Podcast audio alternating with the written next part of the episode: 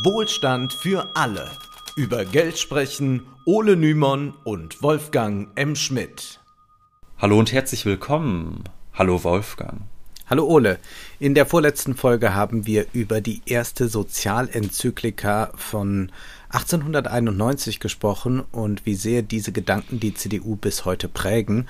Heute springen wir in die Gegenwart, bleiben aber bei der katholischen Kirche, denn die Frage lautet dieses Mal, ist Papst Franziskus etwa ein Antikapitalist? Eine berechtigte Frage, denn die Bilder, die sind uns noch in Erinnerung, als Franziskus Obama im Weißen Haus besuchte und sich statt mit einer Limousine mit einem kleinen Fiat vorfahren ließ. Also ganz bescheiden. Auch sonst ist Franziskus für die Bescheidenheit bekannt. So lebt er nicht im apostolischen Palast, sondern in einem einfachen Gästehaus. Man kennt auch diese Anekdoten, dass er förmlich noch jeden Brotkrümel vom Tischtuch aufliest, weil er nichts verschwenden möchte und er trägt stets schlichte schwarze Schuhe, während sein Vorgänger Benedikt XVI. eine Vorliebe für prunkvolle Auftritte hatte.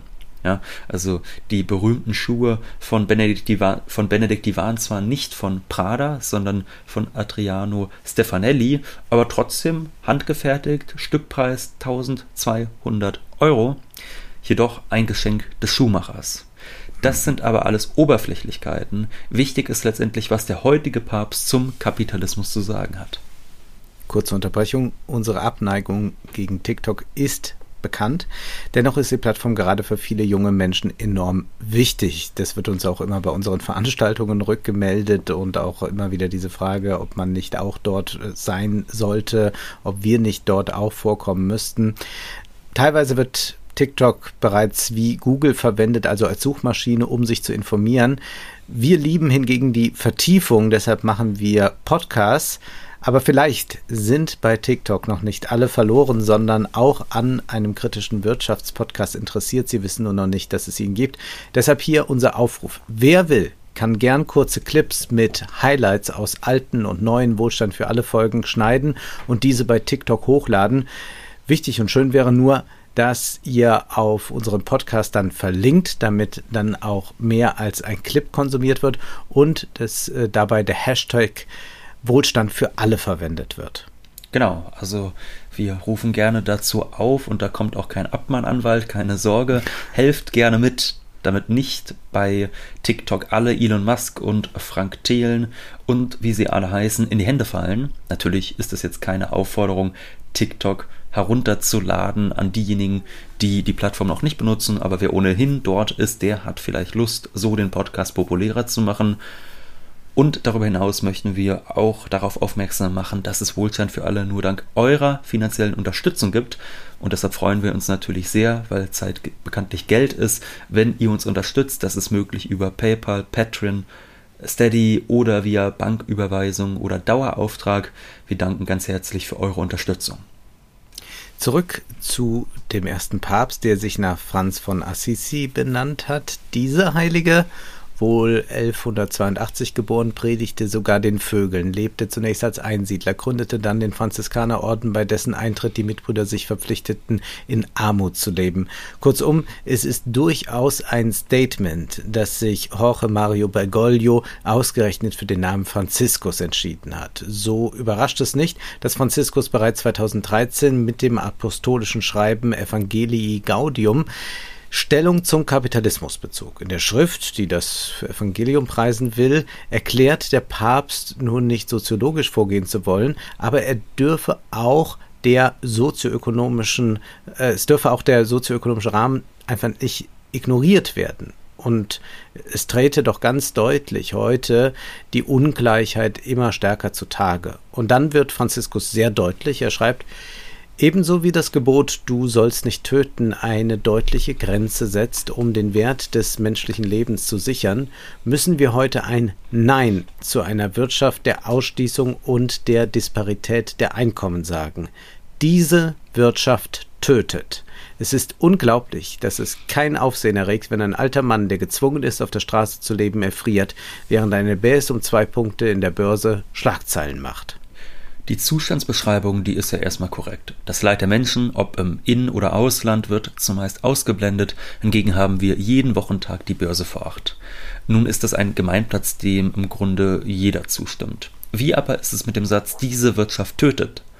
Sowohl der linke Globalisierungskritiker Jean Ziegler als auch der ehemalige CDU-Entwicklungsminister Müller sagen, Hunger ist Mord. Tatsächlich wäre ja genug Essen für alle da, es müsste nur sinnvoller und gerechter verteilt werden. Diese Verteilungsfrage ist natürlich auch eine des wirtschaftlichen Systems. Im globalen Kapitalismus heißt es, Essen darf, wer es sich leisten kann, denn nur so kann ein Profit erwirtschaftet werden. Die Aussage, diese Wirtschaft tötet, die stimmt voll und ganz. Nun ist interessant, was der Papst von dieser, von dieser Diagnose ableitet. Weiter heißt es, Heute spielt sich alles nach den Kriterien der Konkurrenzfähigkeit und nach dem Gesetz des Stärkeren ab, wo der Mächtigere den Schwächeren zunichte macht. Was aber soll das jetzt heißen? Erst einmal fragt man sich, wieso heute? Äh, gab es eine Zeit im Kapitalismus, als es nicht um Wettbewerb ging. Und dieser beruht nun mal auf der Prämisse, dass der Stärkere gewinnt. Der Kampf geht so weit, dass der Schwächere tatsächlich völlig aufgeben muss. Wir haben in einer Literaturfolge über Emil Solars Das Paradies der Damen gesprochen. Darin wächst das Kaufhaus so lange, bis es alle kleinen Geschäfte verdrängt hat. Und äh, dieser Roman ist ja nicht von heute, sondern aus dem Jahre 1884. Und was er da beschreibt, hat auch schon vor 84 natürlich Gültigkeit ja. gehabt, schon eine ganz schön lange Zeit. Der nächste wichtige Satz lautet bei Franziskus, der Mensch an sich wird wie ein Konsumgut betrachtet, das man gebrauchen und dann wegwerfen kann. Nun, auch das ist ja nicht so ganz sachlich richtig. Also Menschen werden in der westlichen Welt nicht buchstäblich weggeworfen. Aber ja, man kann, wenn man das Bild jetzt wohlwollend interpretiert, sagen, Menschen werden ausrangiert, wenn sie keinen ökonomischen Nutzen bringen. Also vor allem, wenn sie nicht dazu dienen, der Kapitalverwertung äh, dienlich zu sein. Ne? Wie wir letzte mhm. Woche schon erklärt haben, solche Leute, die sind dann entweder Reservearmee oder die sind ohnehin ganz und gar gesellschaftlich untauglich. Die sind dann äh, mit Almosen abgespeist in Deutschland beispielsweise mit der Grundsicherung und damit ist man dann international noch verhältnismäßig gut bedient im Vergleich.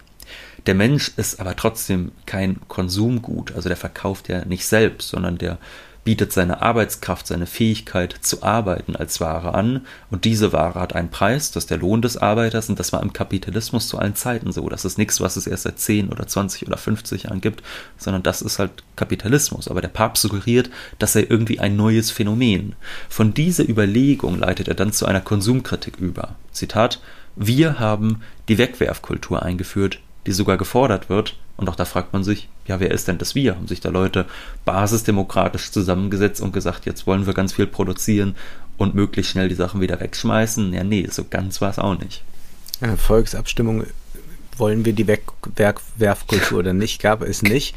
Äh, Wegwerfkultur klingt moralisch, ist auch nicht schlimm, dass es moralisch klingt, versteht aber die eigentliche ökonomische Logik. Natürlich ist ein System, das Profite durch mehr Absatz von Waren steigert, darauf aus, dass Waren schnell gegen neue ersetzt werden. Es mag für einzelne Firmen wie etwa Patagonia lukrativ und ein Unique Selling Point sein, dass man eine lebenslange Garantie auf das Produkt erhält und man die Klamotten immer wieder einschicken kann, um sie reparieren zu lassen. Doch für eine kapitalistische Volkswirtschaft als Ganzes wäre es der Untergang, wenn plötzlich nicht laufend neue Produkte gekauft würden.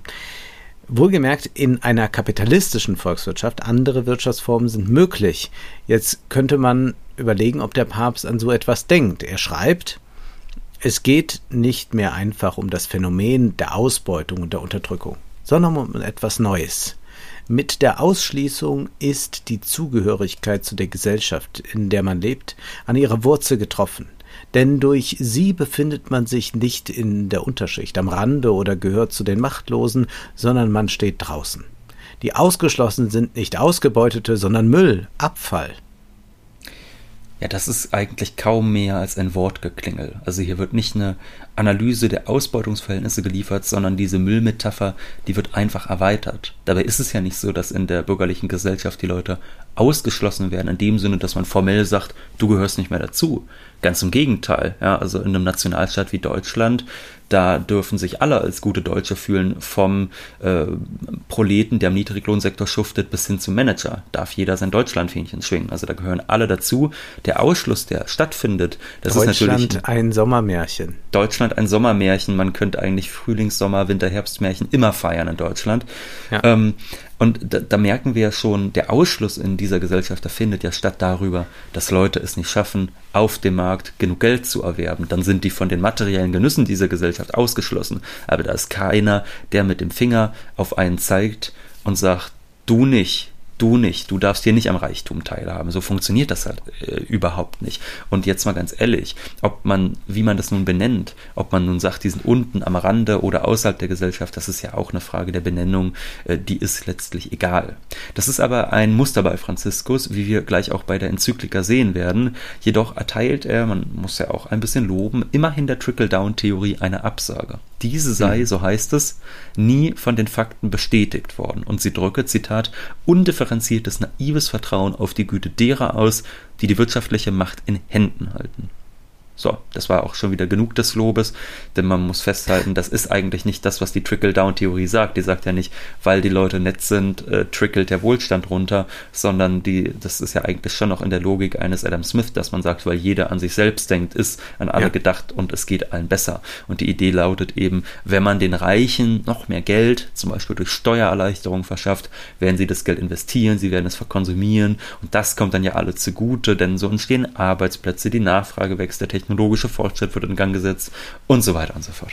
Und das rieselt dann auf alle herunter. Ja. Äh, diese Theorie wurde von der Realität nicht bestätigt. Wir haben äh, das in Folge 91 genauer erklärt. Und wie du richtig sagst, mit Güte hat das nichts zu tun. Und auch kein Vertreter dieser Trickle-Down-Theorie würde das behaupten. Weiter kritisiert der Papst eine Globalisierung der Gleichgültigkeit. Außerdem betäube uns der Wohlstand. Gezeichnet wird das Bild nervöser Konsumenten, die nach jedem neuen Produkt gieren. Das ist sicherlich keine ganz falsche Zustandsbeschreibung, jedoch bleibt völlig unklar, wieso der Konsum derart wichtig ist.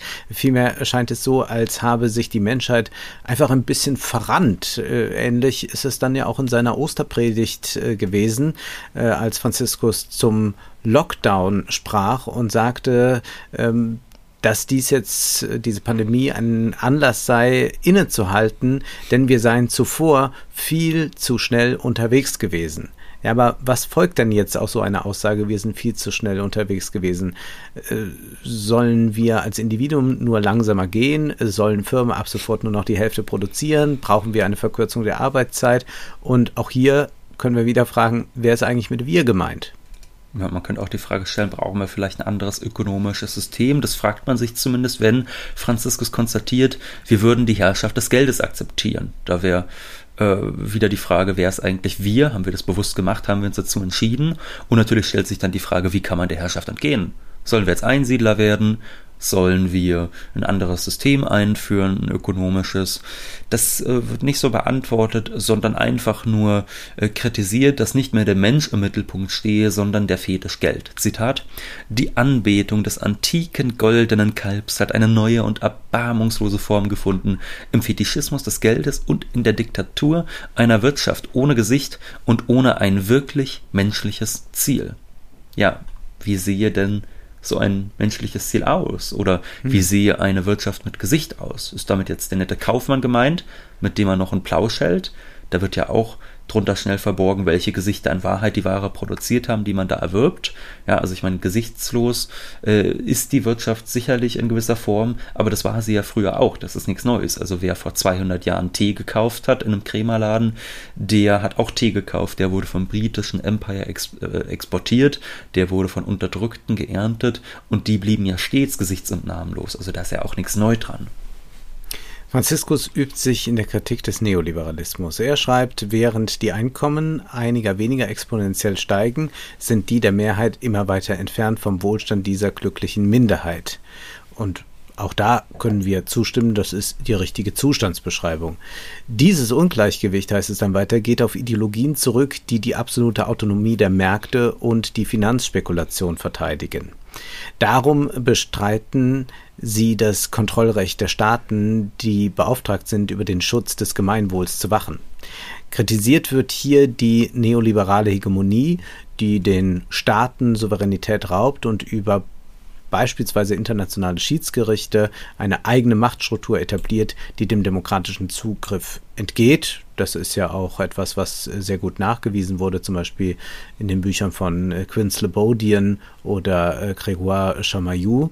Diese Beobachtung ist richtig, jedoch müsste man hier auch genauer analysieren, welche ökonomische Struktur dem zugrunde liegt. Seit mindestens 20 Jahren setzen sich Wissenschaftler mit der Finanzialisierung auseinander. Da reicht es dann nicht, wenn der Papst einfach Sätze wie die Gier nach Macht und Besitz kennt keine Grenzen von sich gibt. Ja, und das ist auch ein schöner Idealismus, wenn er sagt, die Staaten seien beauftragt, über den Schutz des Gemeinwohls zu wachen. Es ist ja eher umgekehrt. Die Staaten haben erstmal die Aufgabe, dafür zu sorgen, dass sie erfolgreich kapitalistisch wirtschaften. Und das kann ja oft äh, zu Lasten des Gemeinwohls gehen. Das haben wir gesehen bei der Agenda 2010. Das war Deutschlands Mittel, um zum Exportweltmeister zu werden, ja, dass man den Leuten das die Löhne ja runterdrückt. Und das hat geklappt. Und das war, so gesehen war das ein Erfolg der Nation. Da hat der Staat gezeigt, was ökonomisch in ihm steckt, indem er die Leute verarmt. Ja, also so zu tun, als wäre ein Staat dadurch erfolgreich, dass er seinen Leuten wahnsinnig viel Nettes tut, das stimmt ja im Kapitalismus gar nicht unbedingt. Oft ist es ja eher umgekehrt. Erfolgreich sind die Staaten, die schaffen, für das Kapital gute Wettbewerbsbedingungen zu schaffen, indem sie beispielsweise dabei helfen, Löhne zu drücken. Und es ist sehr erstaunlich, wie sehr sich diese Schrift vor Erkenntnissen versperrt. Wiederholt werden in Variation immer nur dieselben Symptomschilderungen. Da heißt es zum Beispiel, die Mechanismen der Augen augenblicklichen Wirtschaft fördern eine Anheizung des Konsums. Aber es stellt sich heraus, dass der zügellose Konsumismus gepaart mit der sozialen Ungleichheit das soziale Gefüge doppelt schädigt. Und lustig ist auch hier, dass von der augenblicklichen Wirtschaft die Rede ist. Da stellt sich dann die Frage, wann war es anders? Wann war die Welt nicht ungleich? Ja, also selbst vor dem Kapitalismus hatten wir Ungleichheiten, die dann nur anderer Natur waren. Feudalherren versus äh, Bauern und sonst was so, ne? Also denkt der Papst jetzt in Jahrtausenden, dass er sagt, irgendwann gab es mal so einen Urkommunismus, man weiß es nicht. Es ist sicherlich löblich, wenn der Papst eine Reform der Finanzmärkte einfordert, doch letztendlich ist das ein frommer Appell, der leicht vorgetragen ist, zumal natürlich von einer Person, die ja eh keinerlei politische Handhabe hat. So eine kleine Form von Kommunismus spürt man vielleicht, wenn man so in der katholischen Kirche ist. Also es mm. gibt ja tatsächlich äh, da ein sehr reges Gemeindeleben äh, noch. Oder ich ja, erinnere mich Klo zum Beispiel Klostergemeinschaften natürlich sind jetzt so ein Fall, wo ja, vielleicht genau. sowas ich mir noch vorstellen könnte, auch wenn ich da jetzt kein Experte dafür bin, aber dass man da in so einer gewissen Bescheidenheit zusammen lebt. Jeder hat seine Aufgabe, die er arbeitsteilig verrichten muss und am Ende nimmt dann jeder, bekommt dann jeder davon ja. das, was er sinnvollerweise braucht. Aber das ist ja auch auf sehr kleinem Maßstab natürlich. Genau, da, da findet das statt. Oder äh, es ist ja auch das äh, andere Qualitäten des Lebens geschätzt werden. Ich kann mich zum Beispiel erinnern, ich war mal in einem äh, Priesterseminar mhm. und dort äh, war dann abends eine Weinprobe und wir saßen da beieinander und irgendwann äh, sangen dann all die Alumnen und ich habe natürlich auch gleich mit eingestimmt, trinkfest und arbeitsscheu, aber der Kirche treu, Halleluja. Also ein bisschen Kommunismus kann man natürlich da erleben. Wenngleich, wenngleich dieses Bild, was ich jetzt gezeichnet habe von einer netten Arbeitsteilung im Kloster, von der alle leben, so ja heute wahrscheinlich auch nicht zutrifft, da wird es eher so sein, die bekommen Kirchensteuer und kaufen sich dann viele der Produkte auch, die sie da im Kloster brauchen und profitieren dann da quasi von, wie billig draußen alles ist. Naja, teils, teils. Also äh, die im Kloster bekommen tatsächlich nicht viel Kirchensteuer in der Regel, mhm. sondern da wird, ähm, also manche Klöster sind halt große Unternehmen selbst, mhm. äh, die, die viel erwirtschaften. Aber es gibt auch äh, Klöster, die wirklich eigentlich so eine Subsistenzwirtschaft mhm. betreiben und die dann auch tatsächlich von Spenden leben, also das von, von außerhalb, also von der Gemeinde oder, oder äh, Gläubigen dann Spenden kommen. Also da gibt's sehr, sehr verschiedene Formen. Mhm. Das ist ja auch so ein äh, alter Streit, der übrigens auch auf Franz von Assisi zurückgeht. Also so dieser äh, Armutsstreit, inwieweit man äh, ein Armutsgelübde ablegen soll oder nicht. Also da hat man sich ja auch dann äh, zum Teil äh, heftig überworfen mit verschiedenen Richtungen. Aber klar. Hier äh, überwerfen äh, wir uns damit nicht. Wir sagen Wohlstand für alle. Ganz genau. Äh, was wir von Franziskus vernehmen, ist in erster Linie, könnte man sagen, eine konservative Kapitalismuskritik, die ein bürgerliches Unbehagen adressiert.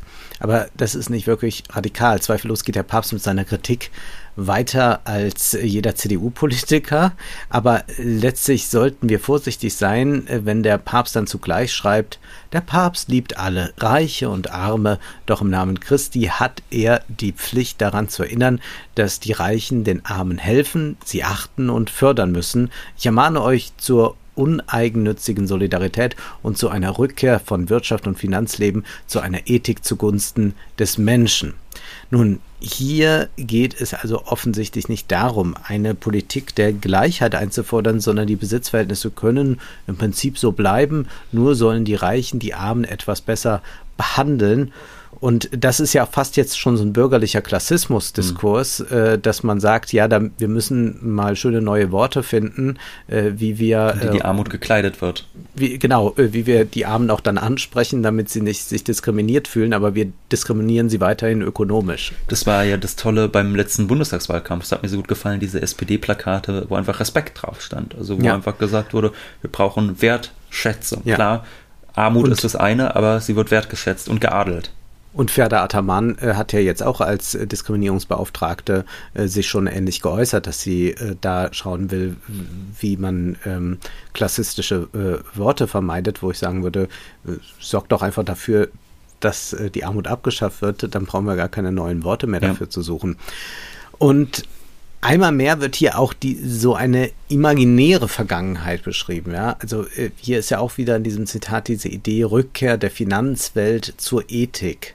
Und man fragt sich ja, wohin kehren die dann zurück? In welches Jahr? 1953 war da noch alles gut oder so. Also diese Vergangenheit, die hier aufbeschworen wird, die hat es ja nie gegeben. Und da verwundert ebenfalls nicht die Forderung nach Chancengleichheit, denn Chancengleichheit bedeutet ja nicht, jeder soll es gut haben, sondern es das heißt ja eigentlich nur, die Gesellschaft soll etwas durchlässiger für einzelne Aufsteiger sein, aber im Grunde bleibt die Ungleichheit unangetastet. Also ich finde persönlich, Chancengleichheit ist wirklich einer der schlimmsten Werte der bürgerlichen Gesellschaft, dass man sagt, äh, wir akzeptieren noch das schlimmste Elend, solange jeder die Chance hatte, auch nach oben zu kommen. Das ist ja letztlich das, was Chancengleichheit bedeutet. Und da ist der Katholik recht nah dran an der protestantischen Arbeitsethik, wonach Erfolg derjenige hat, der sich redlich bemüht, was im Umkehrschluss bedeutet, wer nicht vermögend ist, ist selbst schuld. Es ist zwar verständlich, dass manche Linke Franziskus zujubeln, weil man händeringend nach einem Verbündeten sucht, der auch breite Gesellschaftsschichten anspricht, aber möglicherweise ist dies auch eine diskursive wie politische Falle. Es gilt nicht nur für die soziale, sondern auch für die ökologische Frage, der sich Franziskus etwas später annahm. 2015 veröffentlichte er seine zweite Enzyklika. Das päpstliche Rundschreiben trägt den Titel Laudato Si über die Sorge für das gemeinsame Haus und beschäftigt sich sowohl mit der sozialen Frage als auch mit dem Umweltschutz. Und jetzt kommt eines der Lieblingsworte der modernen Linken, das müsse beides zusammengedacht werden. Scharf kritisiert Franziskus das Plündern der Erde und nimmt dabei immer wieder Bezug auf seinen Vorgänger. Nun wird den wenigsten Papst Benedikt XVI. als Ökopapst in Erinnerung sein, aber tatsächlich stellte er bei seiner Rede im Deutschen Bundestag die ökologische Frage in den Mittelpunkt. Benedikt erklärte, ich würde sagen, dass das Auftreten der ökologischen Bewegung in der deutschen Politik seit den 70er Jahren zwar, ich, ich konnte ihn auch mal imitieren, fällt mir gerade ein, aber ich weiß nicht mehr, wie, wie es war. Ich, man hat ihn auch so lange nicht mehr gehört. Äh, zwar wohl nicht ein Fenster aufgerissen hat, aber ein Schrei nach frischer Luft gewesen ist und bleibt, den man nicht überhören darf und nicht beiseite schieben kann, weil man zu viel Irrationales wohl daran findet. Jungen Menschen war bewusst geworden, das äh, hieß es dann weiter in der Rede, dass irgendetwas in unserem Umgang mit der Natur nicht stimmt, dass Materie nicht nur Material für unser Machen ist, sondern dass die Erde selbst ihre Würde in sich trägt und wir ihrer Weisung folgen müssen. Es ist wohl klar, dass ich hier nicht Propaganda für eine bestimmte politische Partei mache. Nichts liegt mir ferner als dies. Aber man kann sich vorstellen, als er das sagte, gab es dann Applaus von einer Fraktion. Ja, viele Grüne waren begeistert, wenngleich Benedikts Bezug auf das Naturrecht, auf das wir hier jetzt nicht näher eingehen wollen, zugleich ein Türöffner ist für eine konservative Familienpolitik und eine naturrechtliche Begründung angeblicher geschlechtlicher und sexueller Ordnungen. Wir betreiben hier keinen Theologie-Podcast, aber die grundsätzliche Überlegung von Benedikt bezüglich der Umwelt ist, dass wir Menschen als Vernunftwesen im Gegensatz zum Tier zwar durchaus eine exponierte Stellung haben, dennoch aber die Erde nur von Gott erhalten haben und wir uns letztlich Gottes Ordnung fügen müssen was bedeutet, die Schöpfung zu bewahren. Und Franziskus schließt sich dem an, wenn er schreibt, die beste Art, den Menschen auf seinen Platz zu verweisen und seinem Anspruch, ein absoluter Herrscher über die Erde zu sein, ein Ende zu setzen, besteht darin, ihm wieder die Figur eines Vaters vor Augen zu stellen, der Schöpfer und einziger Eigentümer der Welt ist. Wer nicht religiös ist, wird diesen Gottesbezug nicht brauchen. Tatsächlich aber kennen wir die profanierte Variante solcher Aussagen, wenn gesagt wird, wir haben diesen Planeten nur von unseren Kindern geliehen. Die Enzyklika Laudato Si ist ein eigenartiger Text. Auf den rund 160 Seiten werden mit bemerkenswerter Detailversessenheit einzelne Umweltprobleme geschildert. Es geht um den Müll und dessen Entsorgung, um das Verschwinden der Biodiversität, um öffentlichen Nahverkehr und schädliche Autos, um Wassermangel und Verschmutzung, um CO2-Emissionen und den Abbau von Rohstoffen. Über weite Strecken hat man den Eindruck, eine Schrift aus der Feder äh, vielleicht eines Umweltverbandes zu lesen, aber nicht aus der Feder eines Papstes. Franziskus bekräftigt, der Klimawandel ist menschengemacht, er verstärkt die Ungleichheit, ignoriert werden jene, die schon jetzt vom Klimawandel stark betroffen sind.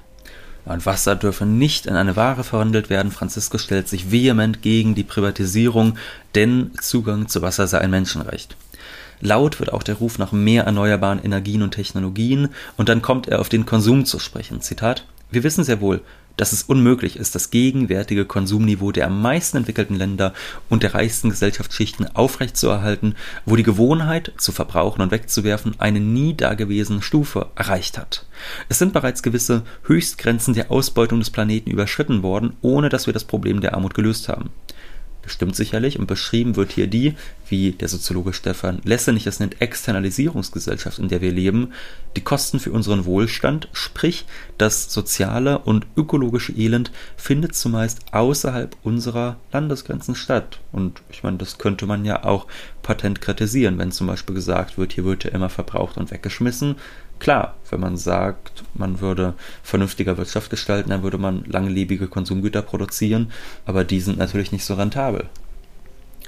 Folgt darauf nun eine dezidierte Kapitalismuskritik nach all diesen Zustandsbeschreibungen. Das könnte man meinen. Äh, man liest dann, die Ressourcen der Erde werden auch geplündert durch ein Verständnis der Wirtschaft und der kommerziellen und produktiven Tätigkeit, das ausschließlich das unmittelbare Ergebnis im Auge hat. Nun, auf die Gefahr hin, dass wir uns jetzt wiederholen, äh, das ist ja durchaus richtig, liegt aber in der Funktionsweise des Systems begründet. Franziskus tut jedoch so, als müsse sich jetzt nur, müssen sich nur mal alle zusammenschließen und diesen Irrweg verlassen und dann ist auch wieder gut. Eigentlich tut Franziskus so, und das äh, ist wirklich eine Verbindung, die man zu vielen äh, mhm. ziehen kann, die so eine bürgerliche Kritik üben, beziehungsweise die sagen, ja, äh, jetzt müssen wir mal sehen, dass wir das mit dem Klimawandel gemeinsam als Menschheitsaufgabe und so begreifen. Man tut eigentlich so, als würde man in der Planwirtschaft leben. Als müsste man jetzt nur mal äh, neu einen Produktionsplan aufstellen und was brauchen wir eigentlich und was können wir weglassen und dann würde das alles wieder wie geschmiert laufen. Aber de facto leben wir ja nicht in der äh, Planwirtschaft.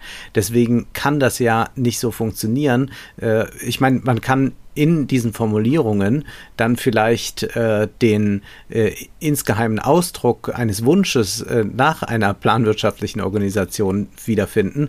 Aber de facto sieht unser Wirtschaft ja anders aus. Ja, also man merkt eigentlich das Leiden dann bei Politikern, zum Beispiel in so Verzichtsdiskursen daran, dass sie diese Machtmittel ja eigentlich gar nicht haben. Ne? Also, mhm. dass sie dann, was weiß ich, wenn es dann irgendwie heißt, äh, braucht jeder ein Einfamilienhaus, braucht jeder ein Auto, da würde ich ja auch sagen, nee, braucht nicht jeder.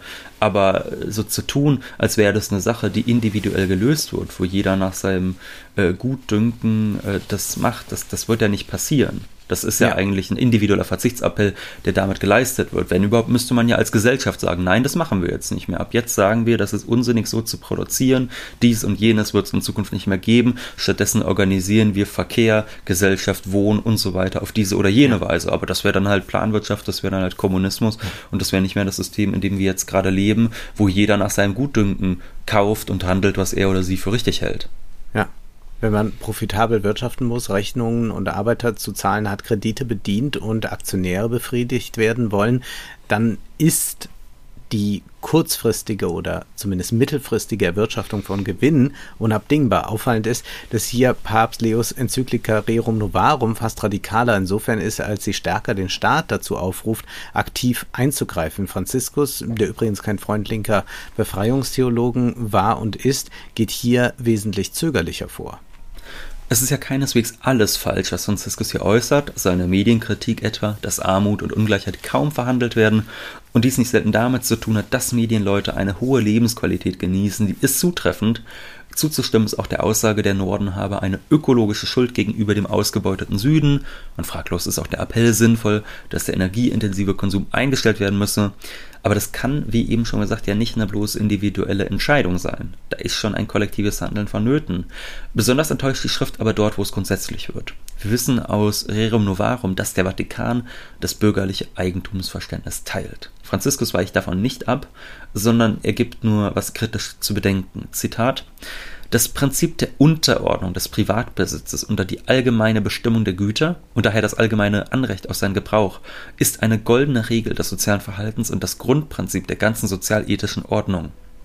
Die christliche Tradition hat das Recht auf Privatbesitz niemals als absolut und unveräußerlich anerkannt und die soziale Funktion jeder Form von Privatbesitz betont.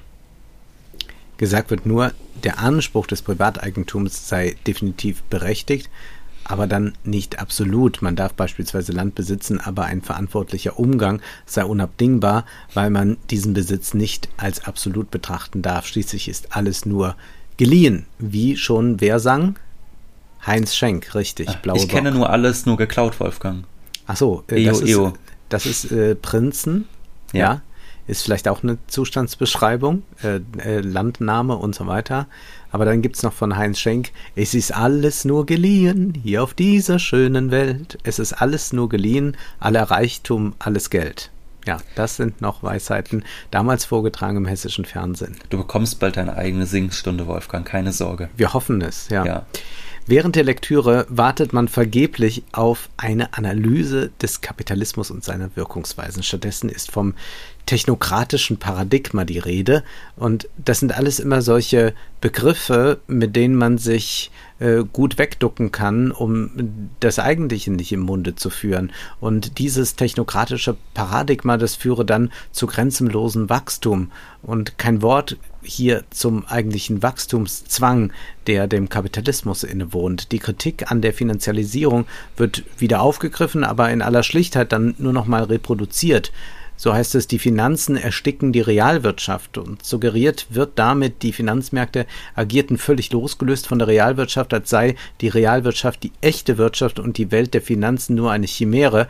Diese Trennung ist so nicht haltbar, da man zwar über den Sinn und Unsinn gewisser Ausprägungen an den Märkten streiten kann, und sicherlich wurden diese stark aufgewertet und sicherlich richtet die Politik äh, sich sehr stark nach den Märkten, also die Diagnosen zur Finanzialisierung, die sind ja richtig und wir würden uns ja auch immer für eine straffere Regulierung aussprechen. Jedoch darf jetzt nicht verkannt werden, dass sowohl die Realwirtschaft mit den Märkten verbunden ist und Kredite von daher bezieht, als auch die sogenannte Realwirtschaft selbst einen spekulativen Anteil hat. Man investiert und spekuliert auf einen Gewinn, der sich erst in der Zukunft realisieren soll.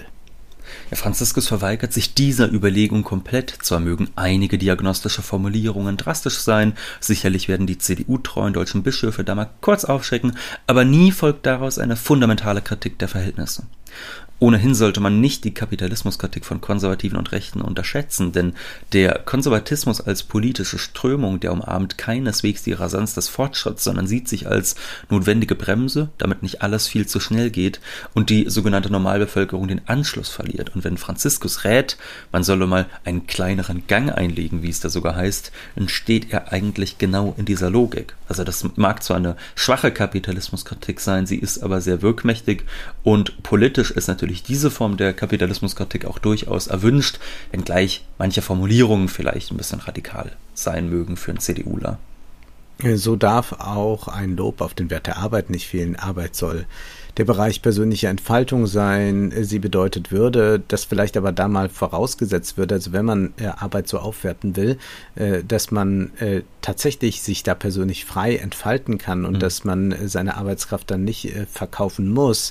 Äh, das wird dann wiederum nicht zusammengedacht. Stattdessen erfahren wir dann, der Staat soll Unternehmerkreativität und Produktivitätsvielfalt fördern. Der Papst spricht sich dann im Prinzip für mehr Wettbewerb aus, es wird äh, dafür plädiert, große Player zu reglementieren, damit mehr Unternehmertum möglich ist, was ja auch dann wieder heißt mehr Wettbewerb.